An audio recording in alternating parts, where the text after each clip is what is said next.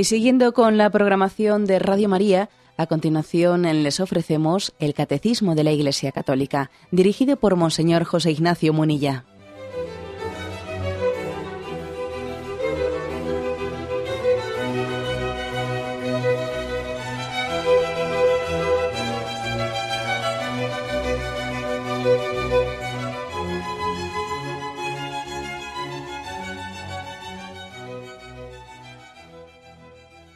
Cordial saludo a todos los oyentes de Radio María.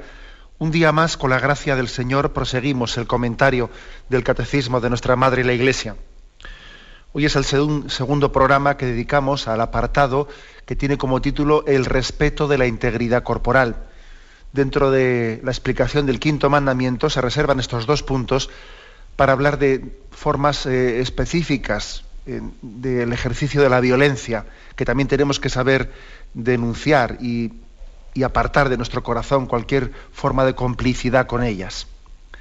Ayer habíamos hablado del tema de los secuestros, de la toma de rehenes y del terrorismo. De una manera especial nos, eh, nos, centramos en el tema del terrorismo, aunque sea brevemente vamos a concluirlo ahora. Nos habíamos servido bueno, la frase que dice el catecismo sobre el terrorismo es la siguiente. El terrorismo que amenaza, hiere y mata sin discriminación es gravemente contrario a la justicia y a la caridad. ¿eh?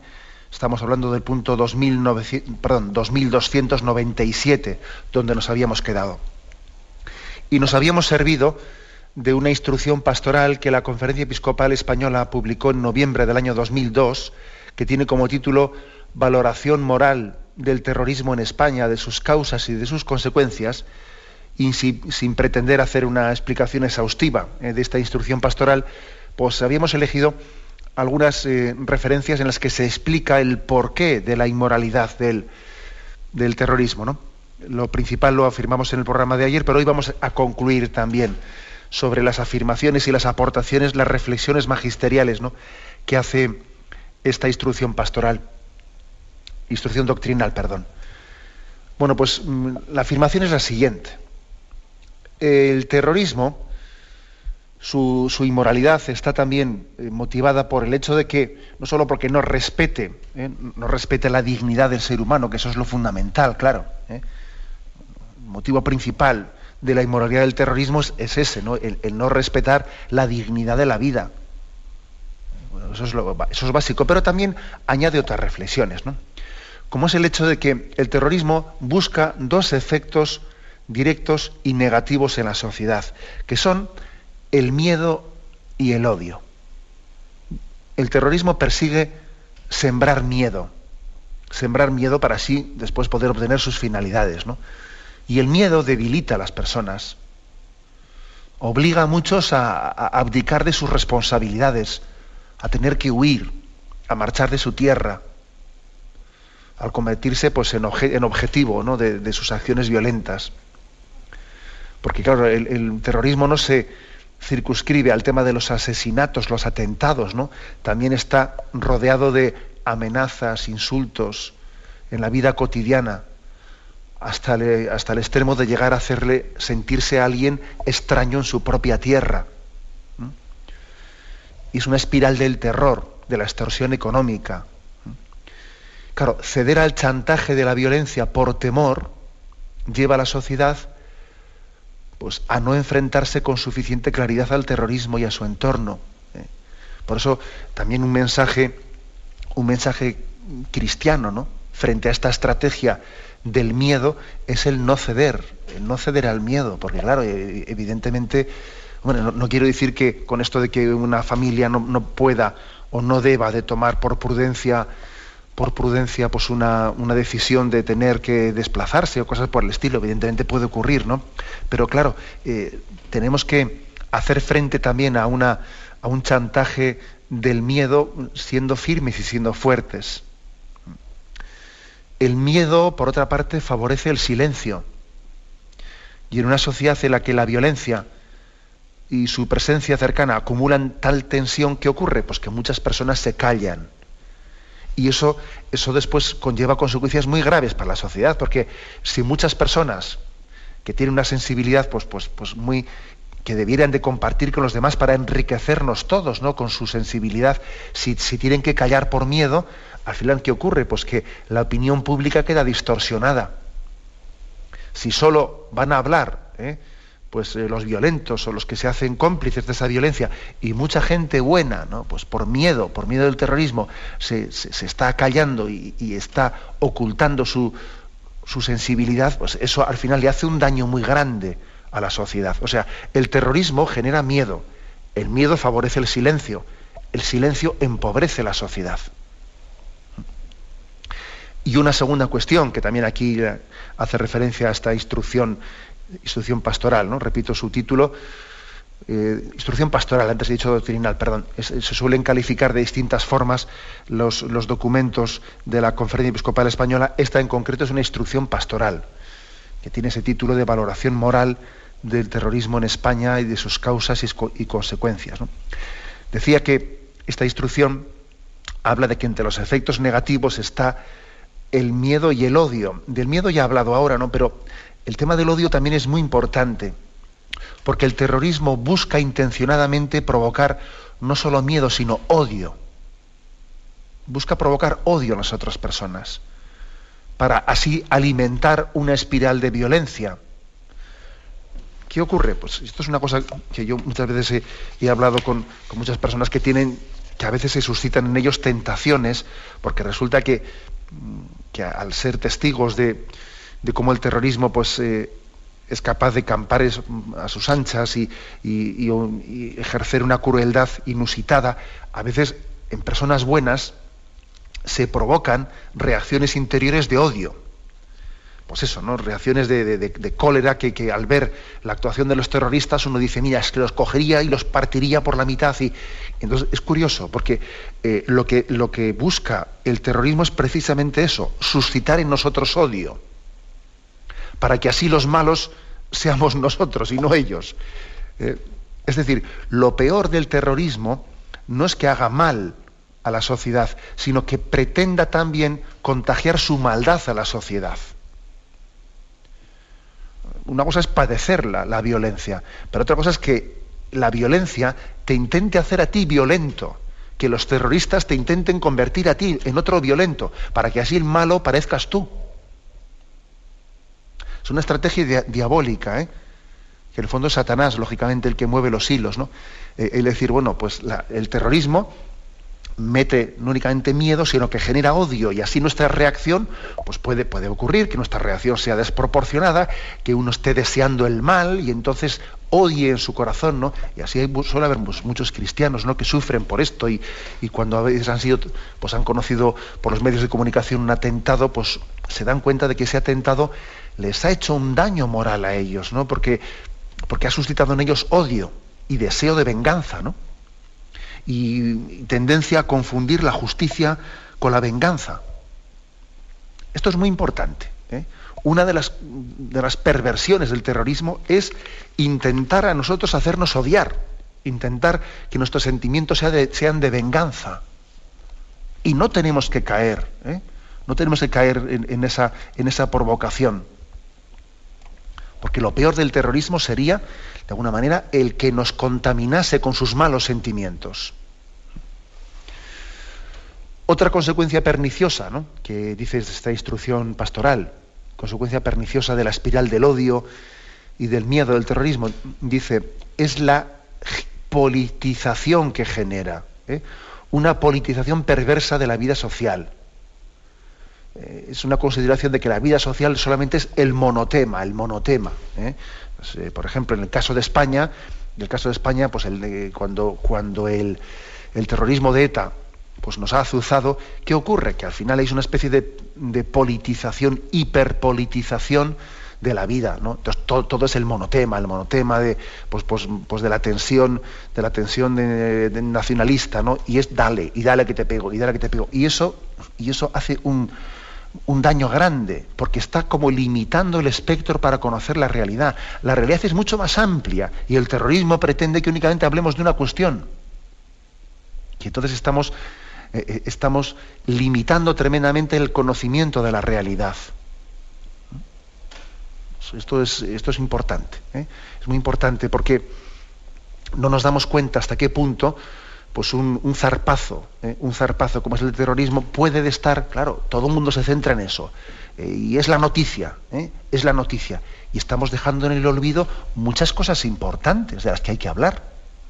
Pues no sé, pues de la familia, de los niños, de la educación, pero claro, el terrorismo hace que nos centremos todos en un asunto, ¿no? Hasta el punto de tenerlo hasta en la sopa todos los días. Y esto juega un papel decisivo en la deformación de las conciencias pero muy, muy importante sin duda alguna.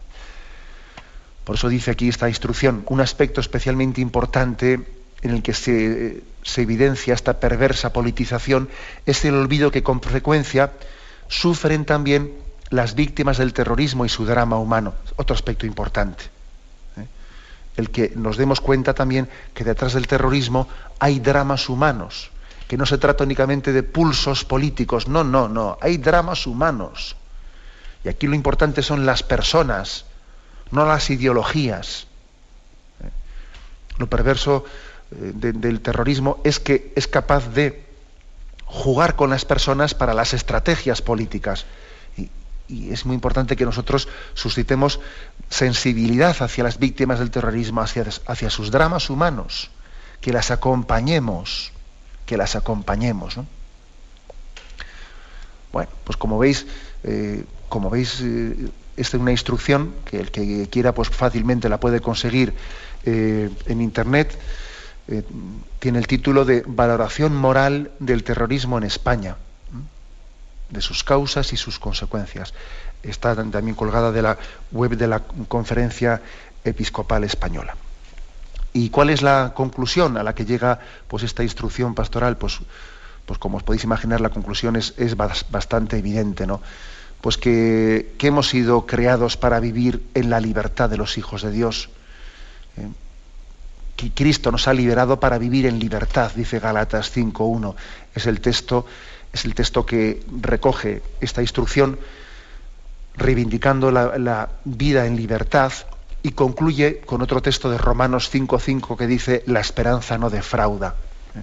Tenemos esperanza en que la lacra del terrorismo será vencida entre todos será vencida. Tenemos que orar. Eh, la Iglesia española ha elevado a Dios pues, súplicas fervientes ¿no? por el fin del terrorismo. Eh, ha, orado también por las víctimas del terrorismo, para, por su consuelo. Y pide también a Dios ¿no? para que las fuerzas de seguridad que luchan contra el terrorismo pues, tengan mucho éxito en su, en su lucha. ¿no? Y, esto creo pues, que, que es también función de la Iglesia, orar por ello. Por supuesto que la, que la Iglesia eh, reivindica que la lucha que se hace contra el terrorismo sea en el respeto en el respeto de, la moralidad y de la legalidad. ¿eh? Por supuesto que la Iglesia siempre afirma que la lucha contra el terrorismo tiene que hacerse sin que nosotros seamos cómplices, eh, cómplices de métodos, de métodos contraterroristas, ¿no? Porque es verdad que en muchos lugares pues eh, ha ocurrido eso, ¿no? que a veces se, lucha, eh, especialmente en Hispanoamérica, ¿no? se lucha contra las guerrillas, eh, pues no desde la legalidad y desde el orden legal, sino contra, guerrillas, contra guerrillas paralelas formadas contra los guerrilleros, y ciertamente entonces nos hacemos cómplices del mismo mal que estamos combatiendo. El terrorismo tiene que ser combatido desde la más estricta legalidad, desde el respeto al orden moral y también, lógicamente, la Iglesia tiene que dar esa palabra de orientación moral, al mismo tiempo que pide y ora a Dios por el fruto y por el éxito de todos eh, los, servicios de seguridad pues, que luchan contra esta lacra. Lo dejamos aquí y damos un paso más en el punto 2297, pero antes tenemos un momento de reflexión.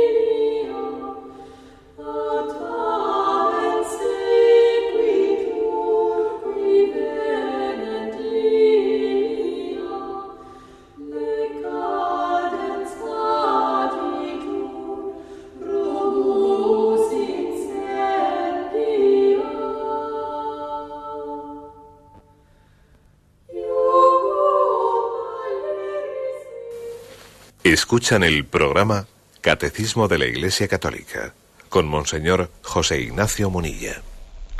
Estamos explicando el punto 2297 y después de haber hablado de los secuestros, de la toma de rehenes, del terrorismo, formas específicas de violencia, en esta explicación del quinto mandamiento en la que nos encontramos, habla este punto del tema de la tortura. Eh, lo voy a leer literalmente. La tortura que usa de violencia física o moral para arrancar confesiones, para castigar a los culpables, intimidar a los que se oponen, satisfacer el odio, es contraria al respeto de la persona y de la dignidad humana. Exceptuados los casos de prescripciones médicas de orden estrictamente terapéutico, las amputaciones, mutilaciones o esterilizaciones directamente voluntarias de personas inocentes son contrarias a la ley moral como veis, otro tema específico también. El tema, en primer lugar, de la tortura. Claro, parece que la tortura la, veríamos, o sea, entendemos mucho más fácilmente que es totalmente repudiable, pues cuando dice aquí que se, puede practicar para satisfacer el odio. Bueno, se parece que yo creo que una tortura de venganza pues, pues por satisfacerme en el daño del prójimo, parece que eso lo entendemos más fácil, ¿no? Pero quizás podemos tener la tentación, podemos tener la tentación de admitir la tortura, pues como dice aquí, para arrancar confesiones. Y eso pues es una tentación.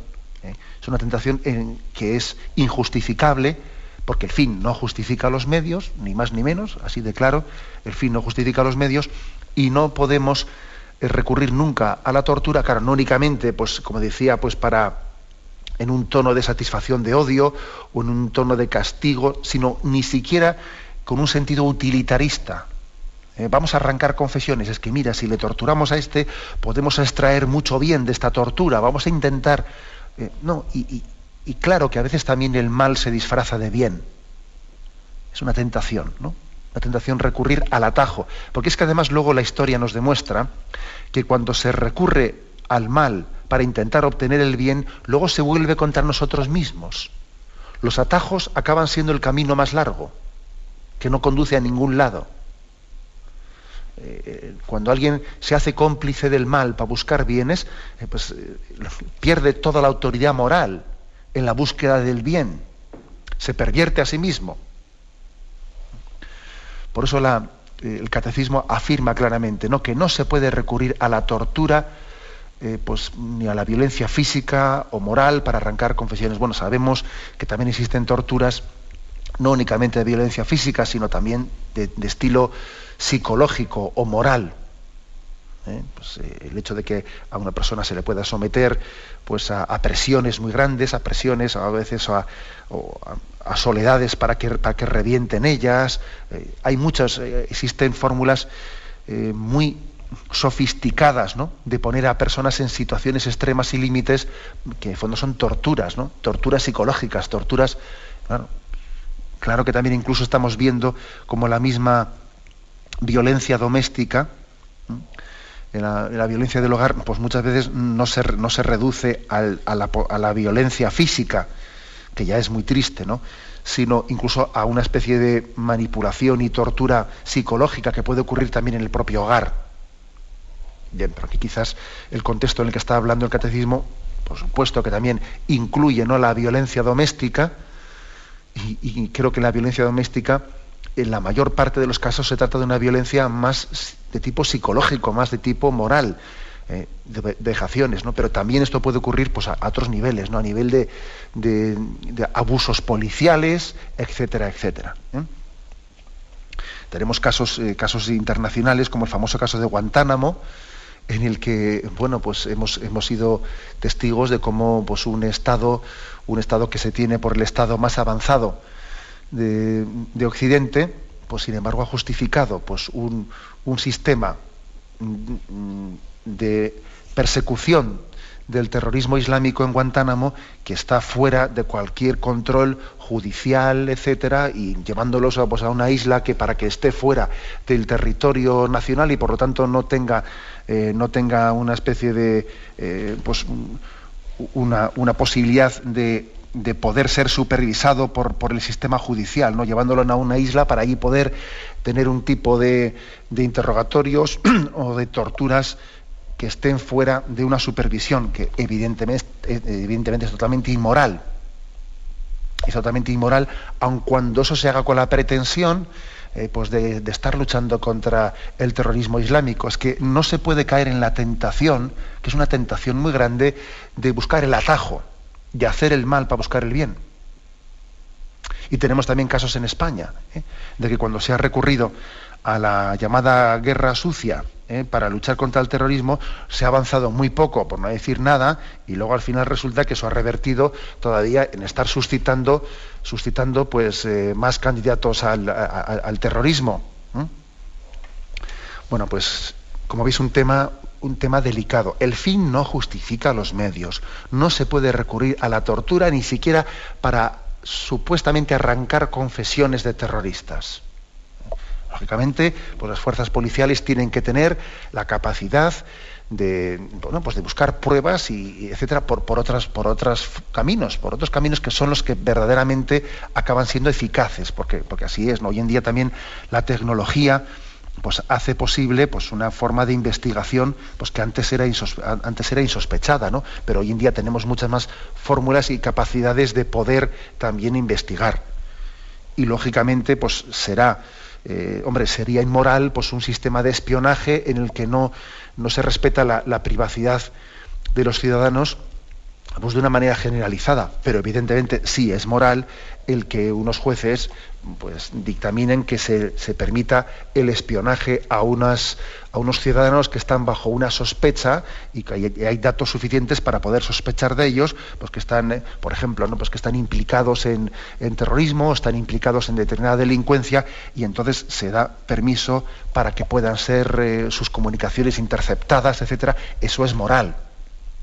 Hombre, sería inmoral un sistema de espionaje en el que no se respete la privacidad de los ciudadanos, pero sí que es correcto eh, pues el que por unos, por unos datos suficientemente contrastados que pues, se pueda se pueda tener una investigación. ¿no? Existe hoy en día pues muchos métodos modernos que, eh, que, que, son los eficaces y, y, no hay que caer nunca ¿no? pues en la tentación de recurrir a la tortura como fórmula de lucha contra, contra el mal o contra la delincuencia. Bueno, también aquí hago notar una cosa, ¿eh? que igual nos ha podido pasar un poco desapercibida. Dice aquí, exceptuando los casos de prescripciones médicas de orden estrictamente terapéutico, las amputaciones, mutilaciones o esterilizaciones directamente voluntarias son contrarias a la ley moral. Ojo con esto esterilizaciones, ¿eh?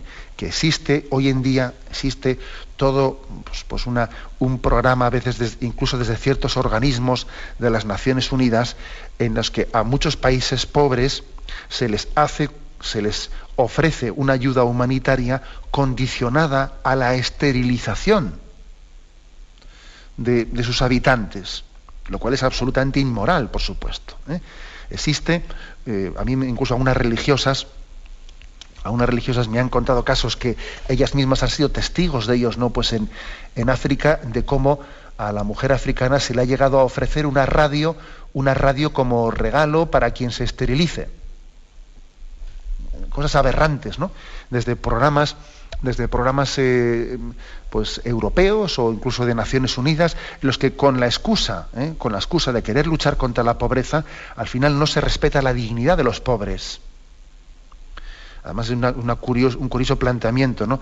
Aquellos de quienes piensan de que para luchar contra la pobreza hay que conseguir que no nazcan pobres. Claro, si no nacen pobres no hay pobreza. Claro, así es una manera pues tremenda de ¿eh? éxito asegurado, ¿no? Aquí sí que se puede hacer aquello de que muerto el perro se acabó la rabia. Si conseguimos que no haya, que, no, que no nazcan pobres, así no habrá pobreza.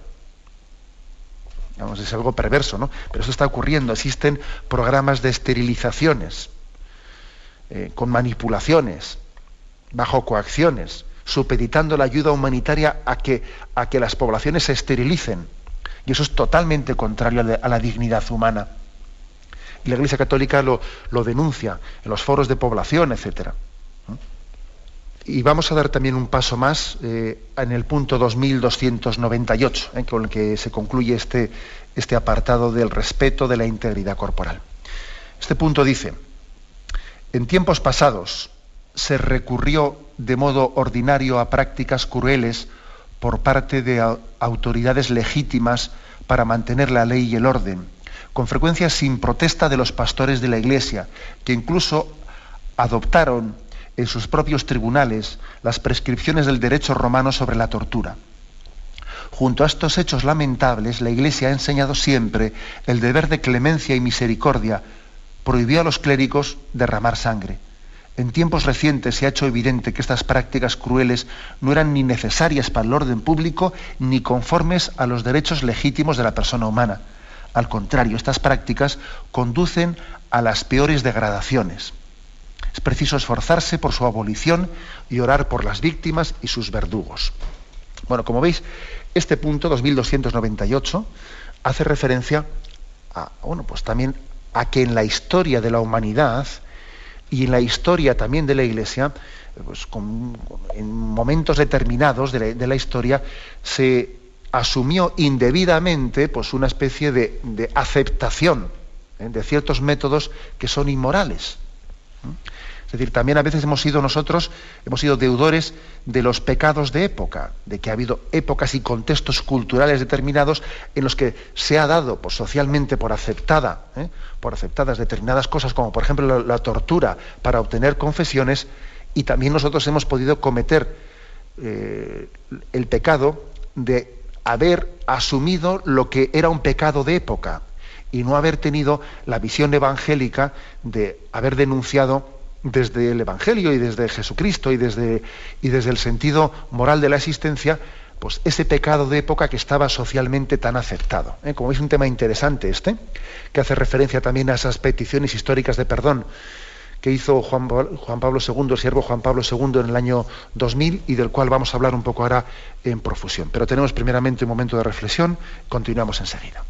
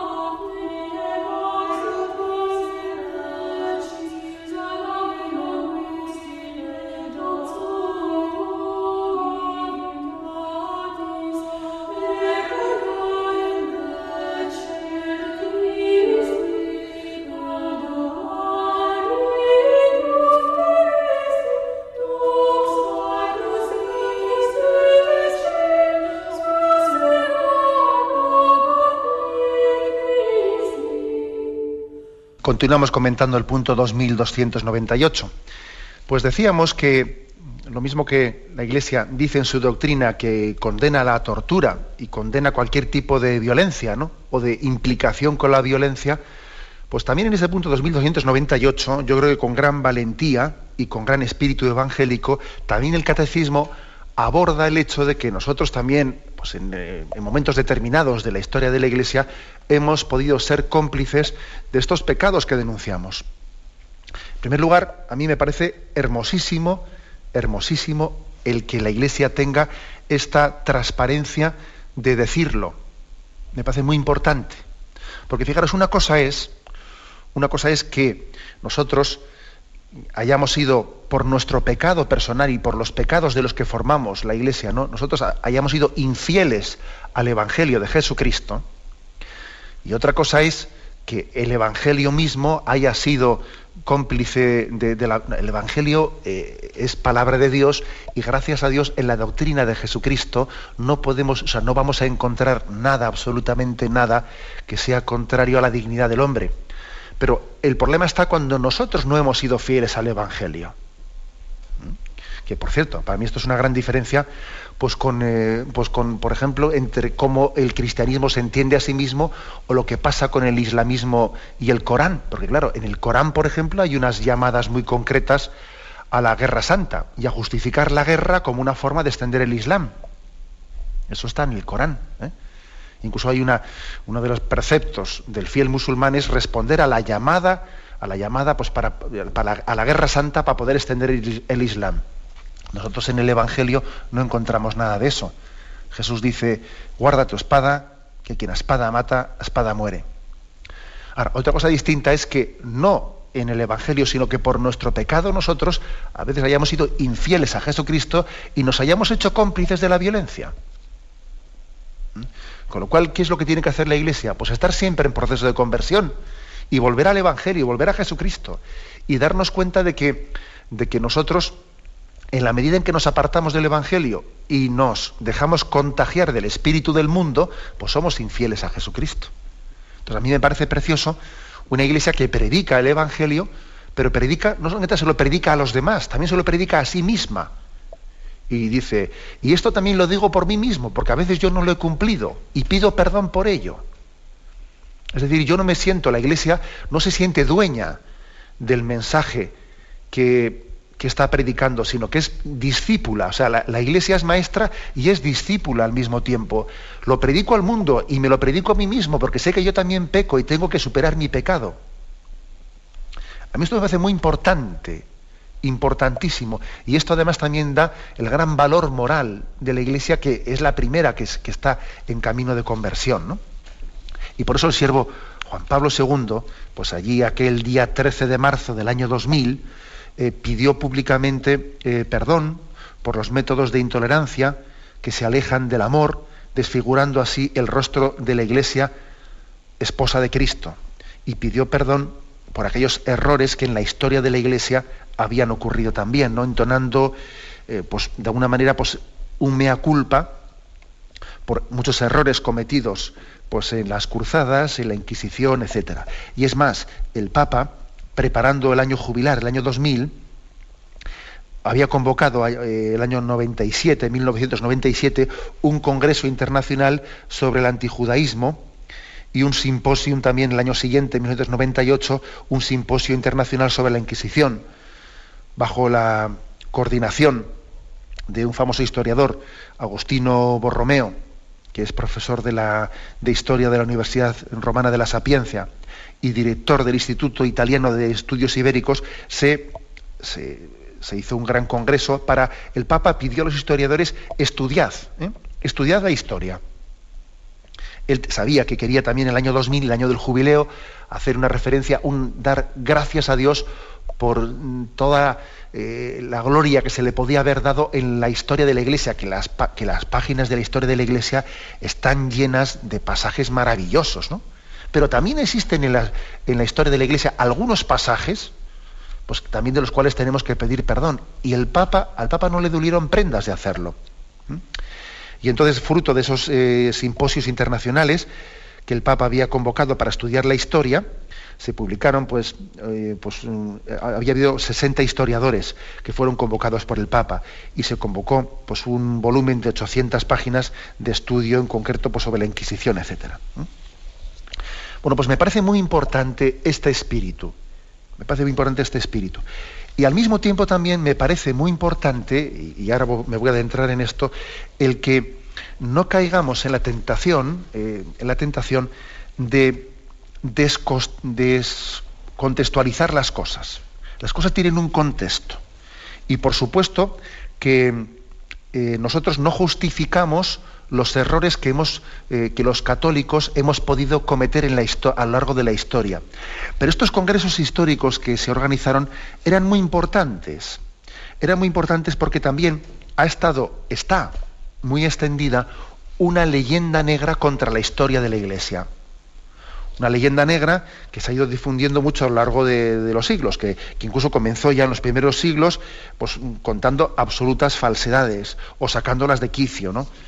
Eh, ya, fijaros, incluso en muchos, me quiero servir ahora de un, estudio realizado por el profesor de Historia Medieval de la Universidad San Pablo CEU, eh, don Manuel Alejandro Rodríguez de la Peña, que también en esta misma línea, en esta misma línea que esos simposios históricos realizados por estos estudiosos 60 historiadores, preparando eh, eh, pues el, jubileo del año 2000, también hace, hace, estudios históricos sobre la leyenda negra, que, muchas veces se está continuamente eh, recurriendo a ella para denostar y para denigrar, acomplejar a muchos católicos y hacerles pensar que la historia de la Iglesia está totalmente llena de, eh, pues de, páginas negras, ¿no? y, es una auténtica falsedad, una auténtica falsedad que tenemos que ser capaces de de, desenmascarar.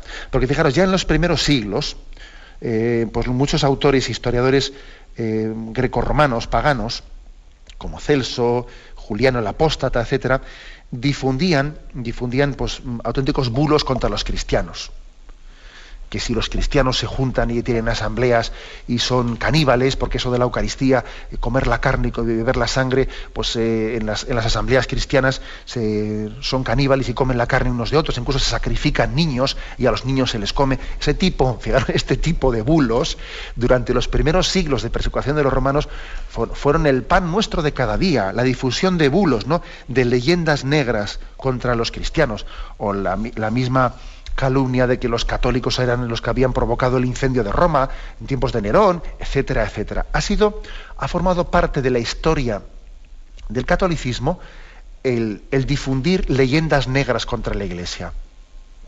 ¿Nosotros qué tenemos que hacer?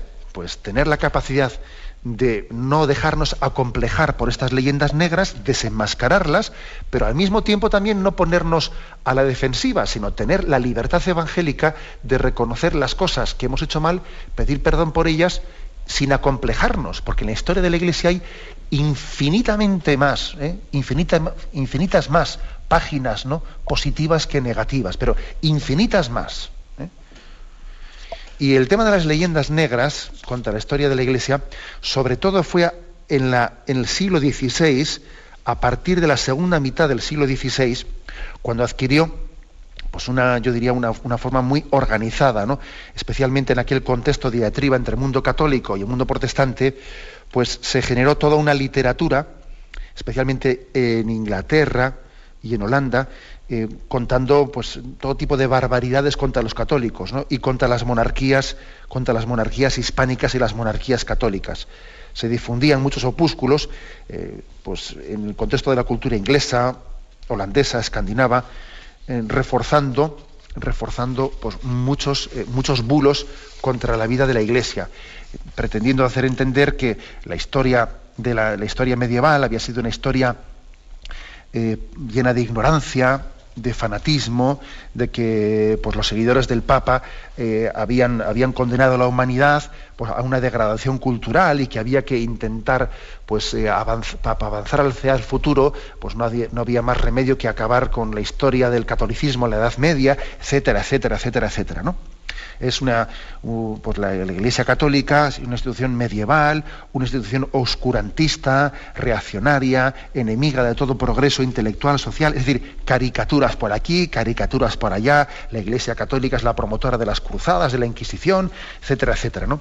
Frente a todo esto tenemos que, fijaros bien, desenmascarar todas estas, todas estas caricaturas. Bueno, en primer lugar, contextualizando las cosas. Fijaros, no, no justificando los errores. No, no justificamos los errores, pero tenemos que contextualizar las cosas para no dejarnos manipular por ellas. En primer lugar, pues porque las cruzadas, claro que en las cruzadas se cometieron muchos errores. ¿eh? Porque una vez que te metes en guerras, seguro que, seguro que vas a cometer muchos errores, ¿no? Y vas a ser injusto. Pero no olvidemos que las cruzadas no fueron guerras de agresión contra un mundo musulmán pacífico, sino que las cruzadas eh, se, se, convocaron como unas guerras para, para intentar impedir la conquista violenta que el mundo islámico estaba teniendo de los lugares sagrados y la destrucción de los lugares sagrados, o sea, no fueron guerras de agresión, sino que fueron guerras que se convocaron pues, para defenderse de, la agresión del Islam, que se extendía a espada, ¿no? ¿Qué ocurre? Que cuando nos defendemos también recurriendo a la violencia para defendernos, pues también es, mira, es imposible vencer al mal con la violencia y eso también la historia nos, lo enseña, pero es totalmente falso, totalmente falso, pues el que se, dé una imagen de que las iglesias, perdón, las cruzadas fueron guerras de conquista. No, no fueron guerras de conquista. Fueron guerras en las que eh, el mundo, eh, la cristiandad, se intentaba defender frente al avance del Islam. Bueno, es, importante entender esto.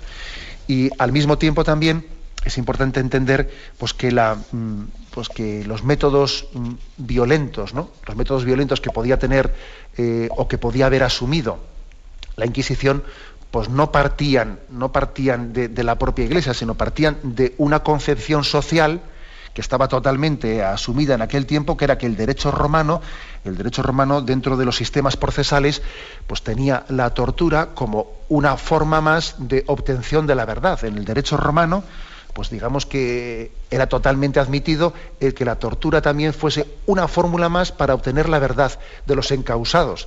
Y nadie cuestionaba eso.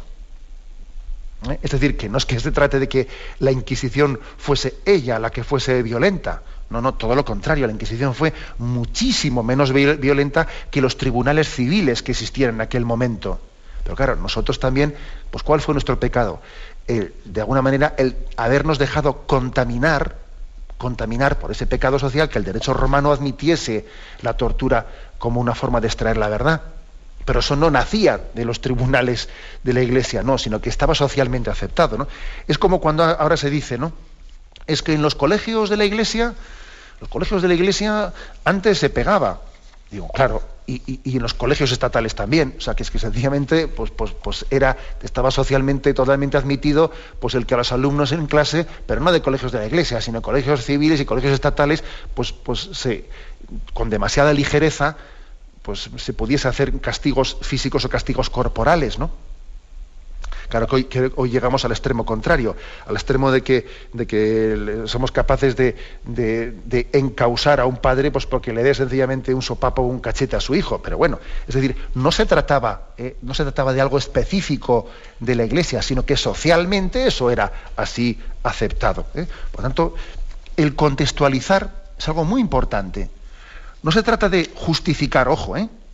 no es justificar, pero sí contextualizar las cosas para que no nos acomplejemos, ¿eh? para que no nos acomplejemos. ¿eh? Porque las cosas, digo, tienen una, un contexto pues, muy evidente. Por ejemplo, ¿eh? por ejemplo, muchos datos que se han difundido por ahí, ¿no? sobre los datos de la Inquisición están totalmente fuera de quicio. Por ejemplo, en el libro, en el famoso libro este de Código da Vinci, pues este autor viene a decir en la página 158 que la, que la Iglesia llevó a la hoguera a 5 millones de brujas. Dice uno, pero madre mía, ¿de dónde saca esos datos? Eh? Uno, va, uno va, eh, va a recurrir a, los especialistas de la historia y entonces, como muchos de ellos, llegan a, limitar eh, esa cantidad a 30.000 brujas que fueron quemadas entre el año 1400 y 1800. Por cierto, el 90% de esas brujas que fueron quemadas fueron quemadas por la Inquisición protestante y no por la católica el 90% por la Inquisición protestante, el 10% por la católica. Y aquí resulta, resulta que de la, leyenda negra siempre se refiere a la Iglesia católica. Es decir, hay una, una, manipulación en los datos, ¿no? con un intento de un ataque frontal a la Iglesia católica. Y usted, la, Inquisición protestante fue bastante más dura y cruel que la católica, y de eso no se habla nunca. ¿Mm? Tengamos eso en cuenta. El hecho de que, de que por ejemplo, pues eh, Miguel Calvino, Calvino allí en Ginebra, pues eh, en una ciudad que tenía poco menos que 10.000 habitantes, eh, la crueldad de, Calvino en aquella ciudad fue infinitamente superior a, pues, la, que tuvo lugar en los procesos, en los procesos inquisitoriales de, de la Inquisición católica. De hecho, por ejemplo, nuestro compatriota Miguel Servet, eh, descubridor de la circulación de la sangre, pues bueno, murió en la hoguera eh, en manos de la, de la, Inquisición protestante, llevada a cabo por, por Calvino. Y son cosas que, ni siquiera son citadas, ¿no? A la hora de hablar de, la historia o de las páginas negras, ¿no? Las leyendas negras. ¿Esto lo digo para justificar? No, no lo digo para justificar, pero lo digo para contextualizar y para que no nos, eh, no nos acomplejemos ¿no? muchas veces de cuando se habla de tantas cosas. Lo cierto lo cierto es que en toda la historia, en toda la historia de la Inquisición, eh, de la Inquisición especialmente fue la Inquisición española la que tuvo, la que tuvo más, eh, más, acción, ¿no? se calcula que hubo unos 3.000 reos ajusticiados, que fueron, es decir, las condenas a, muerte fueron aproximadamente un 1,8% de los encausados, 1,8%. Por ejemplo, estos datos, es decir, durante tres siglos de historia, la Inquisición ajustició a 3.000 reos. Bueno, pues, por ejemplo, solamente durante, durante el periodo de los tres años de la Revolución Francesa, ¿eh? pues se guillotinaron diez veces más en tres años de Revolución Francesa, diez veces más que lo que durante los tres siglos de historia de la Inquisición, española llegaron a justiciarse. Entonces dice ¿cómo es posible que nosotros hayamos cargado con una leyenda negra, siendo así que en tres siglos la Inquisición eh, pues, mató a diez veces menos de personas que la Revolución Francesa en solo tres años. Bueno, pues eh, digo esto, insisto, no estoy justificando nada, creo que es maravilloso que el catecismo de la Iglesia Católica y que Juan Pablo II también públicamente pidiesen perdón en el año 2000 por los errores y por las infidelidades que hemos cometido en el seguimiento de Jesucristo, pero acomplejarnos no porque la historia de la Iglesia es maravillosa y el Espíritu Santo ha suscitado en ella pues, páginas, páginas llenas de, gloria y la historia de los santos es la que va a permanecer y no nuestros pecados concretos. ¿no? Pero como digo, hay que, desenmascarar muchos datos, ¿no? porque creo que también hay, toda una intencionalidad de que muchos católicos se puedan llegar a avergonzar de su fe. Bueno, pues como veis, un tema muy interesante. ¿eh? Me parece que el catecismo es capaz, tiene, tiene la virtud de descender, ¿eh? de descender a las cuestiones más, más concretas y, no tener miedo a abordarlo todo.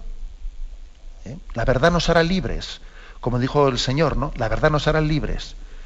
Que seamos capaces de buscarla, de buscarla sinceramente, de abrazarla, de no acomplejarnos ante ella, ¿no?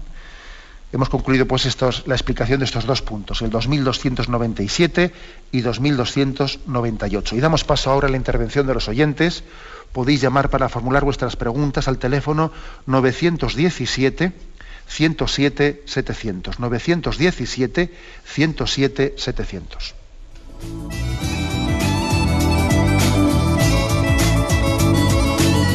¿Le gustaría tener sus programas favoritos de Radio María en CD o DVD? Ahora es posible.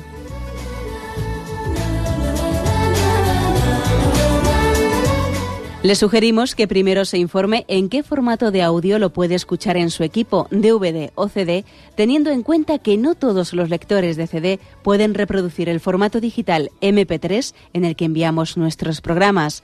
Y luego, si quiere en su casa esos programas que tanto le gustan, solo tiene que escribir una carta a Radio María, Paseo Lanceros 2, primera planta 28024, Madrid, indicando si lo quiere en CD o DVD y cuántos programas. También le rogamos que escriba su nombre, dirección y no se olvide de facilitarnos un teléfono de contacto para cualquier duda que nos surja.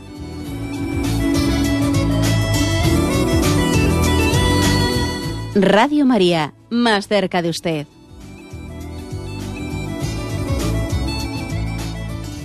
Escuchan el programa Catecismo de la Iglesia Católica con Monseñor José Ignacio Munilla. Sí, buenos días, ¿con quién hablamos? Hola, buenos días, soy Enrique. Adelante, Enrique, escuchamos. Mire, es que con relación a este tema de la, eh, la Iglesia en épocas pasadas, a mí me parece que nosotros también tenemos ahora un, un pecado social, digamos en otras palabras, es muy difícil juzgar una época desde otra época, porque en la época que estamos hablando, por ejemplo, la, la vida era durísima y había mucha gente que se jugaba su propia vida por la religión, por la fe católica, por salvar su alma eternamente, ¿no? Y ahora no hay.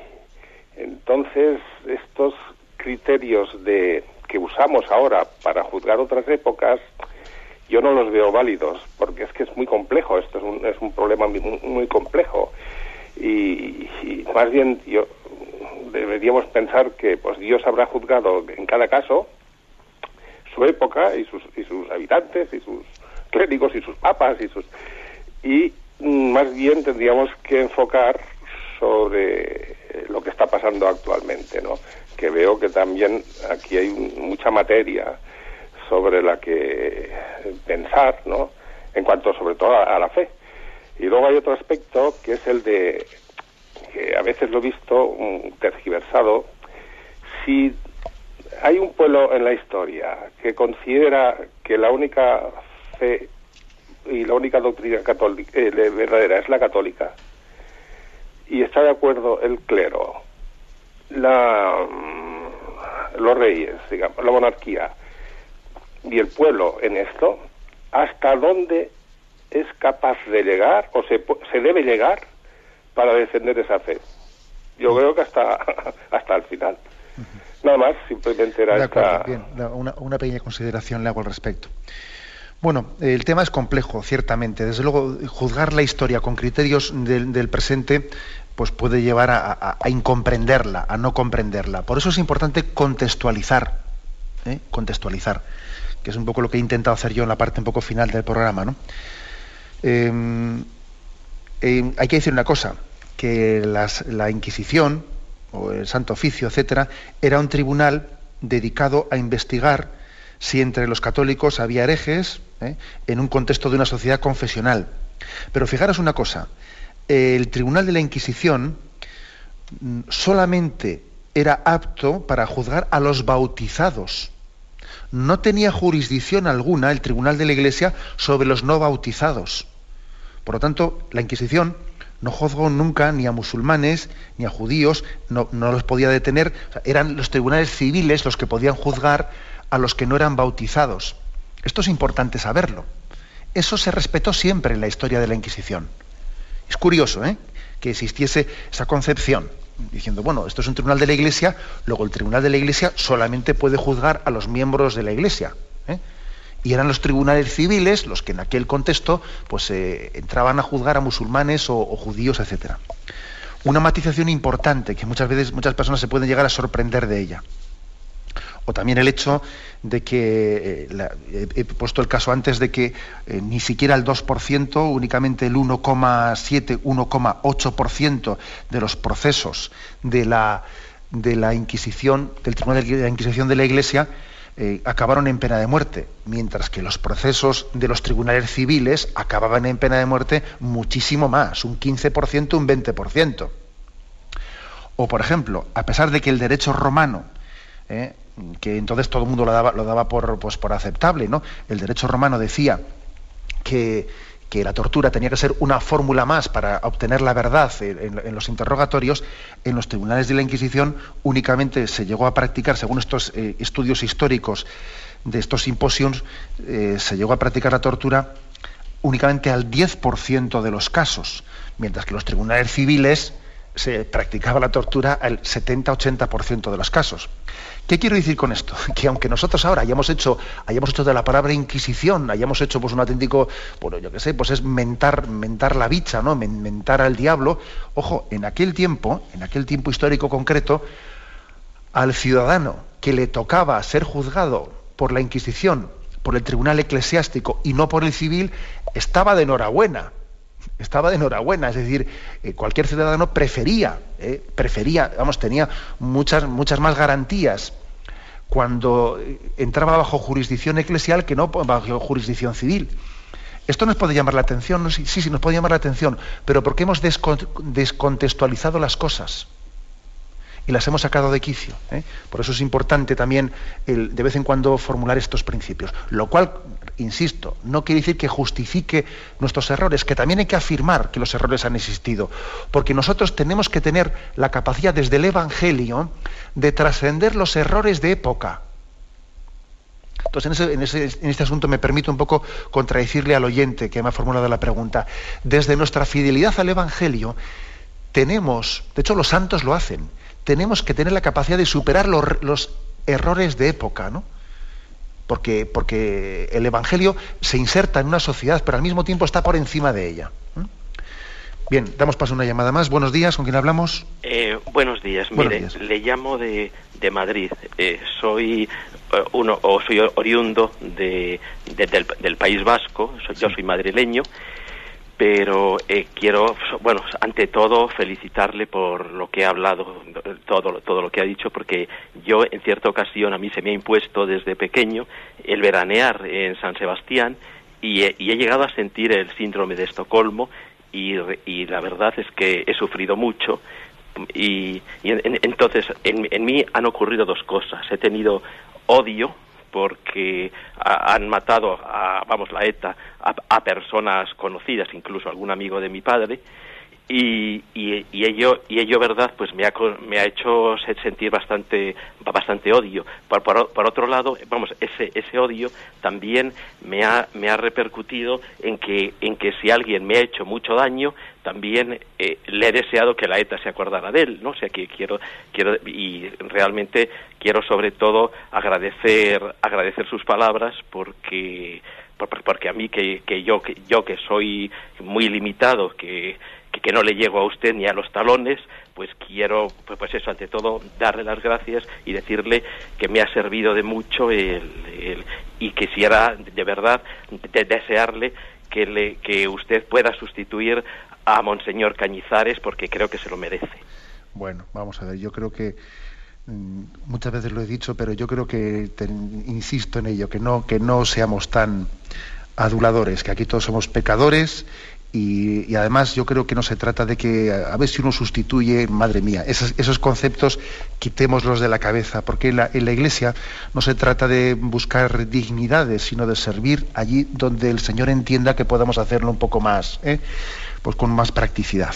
Pero bueno, dejando eso a un lado, que yo creo que las alabanzas hay que reservarlas para el Señor nuestro Dios y darle gloria a Él, dejando eso a un lado, pues bueno, pues yo creo que eh, lo que dice el oyente es un testimonio claro de lo que hemos explicado, ¿no? El terrorismo tiene muchos males, ¿no? Pero uno, uno, y no el menor, y no el menor, es que a veces suscita en nosotros el mal, suscita en nosotros el odio. Entonces, qué malo es el terrorista que pretende que yo sea tan malo como él. ¿Eh? Entonces, no hay que entrar a ese juego. No hay que entrar a ese juego nunca, ¿no? Sino decir, Señor, concédeme la gracia de orar por la conversión de los terroristas, ¿no? Tú que lo puedes todo Hace poco hemos leído en la prensa el, testimonio de un, de un, terrorista de Lira que se convirtió y, está por ahí dando conferencias sobre su conversión del terrorismo. Dios lo puede todo, Dios puede convertir a un terrorista y nosotros tenemos que orar por ello. Esa tiene que ser nuestra reacción. Tenemos el tiempo cumplido. Me despido con la bendición de Dios Todopoderoso, Padre, Hijo y Espíritu Santo. Alabado sea Jesucristo.